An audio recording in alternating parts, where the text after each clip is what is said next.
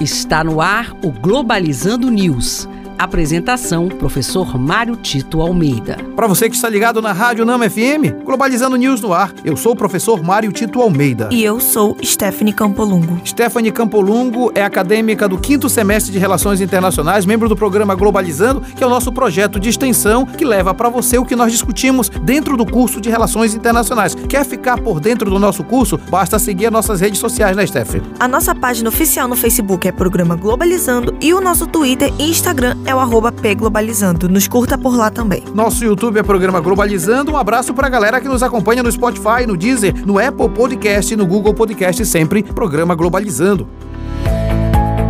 Globalizando Notícia do Dia. Do canal de notícias CNN Brasil, do Brasil. Ex-chefe de Estado, Dilma Rousseff, é eleita presidente do Banco dos BRICS. Ela ocupará o cargo antes ocupado pelo economista Marcos Strojo. Dilma assumirá o cargo até julho de 2025. É uma notícia muito importante, primeiro, para o Brasil e segundo, por mostrar a força do novo Banco de Desenvolvimento, que esse é o nome é, é do Banco dos BRICS. E nesse sentido é importante entender que os BRICS reúnem os principais países em desenvolvimento e formam um grupo econômico muito forte, capaz de movimentar uma dinâmica diferente no sistema internacional. É importante que o Brasil tenha assumido de fato essa postura muito mais ativa no sistema internacional. Globalizando curiosidades internacionais. Essa semana nós iremos falar sobre religião e relações internacionais. E para isso, nossas equipes trouxeram algumas curiosidades para você se atentar no tema. Você sabia que existe um templo de todas as religiões? No Tartaristão, localizado na Rússia, existe uma igreja que não é dedicada a nenhuma crença. Tem como propósito ser um templo de cultura e verdade conhecido como Templo de Todas as Religiões. Você sabia que já houve um príncipe que consultou um time de estudiosos antes de se converter?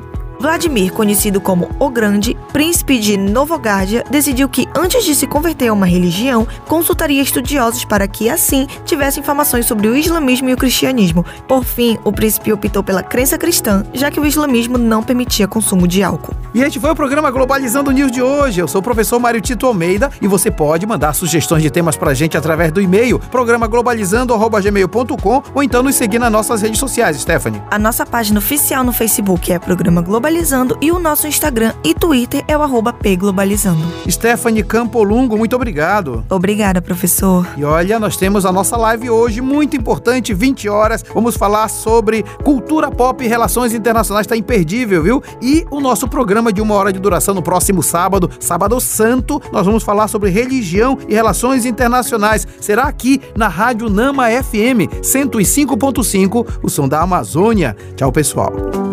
Globalizando News, uma produção do curso de Relações Internacionais da UNAMA.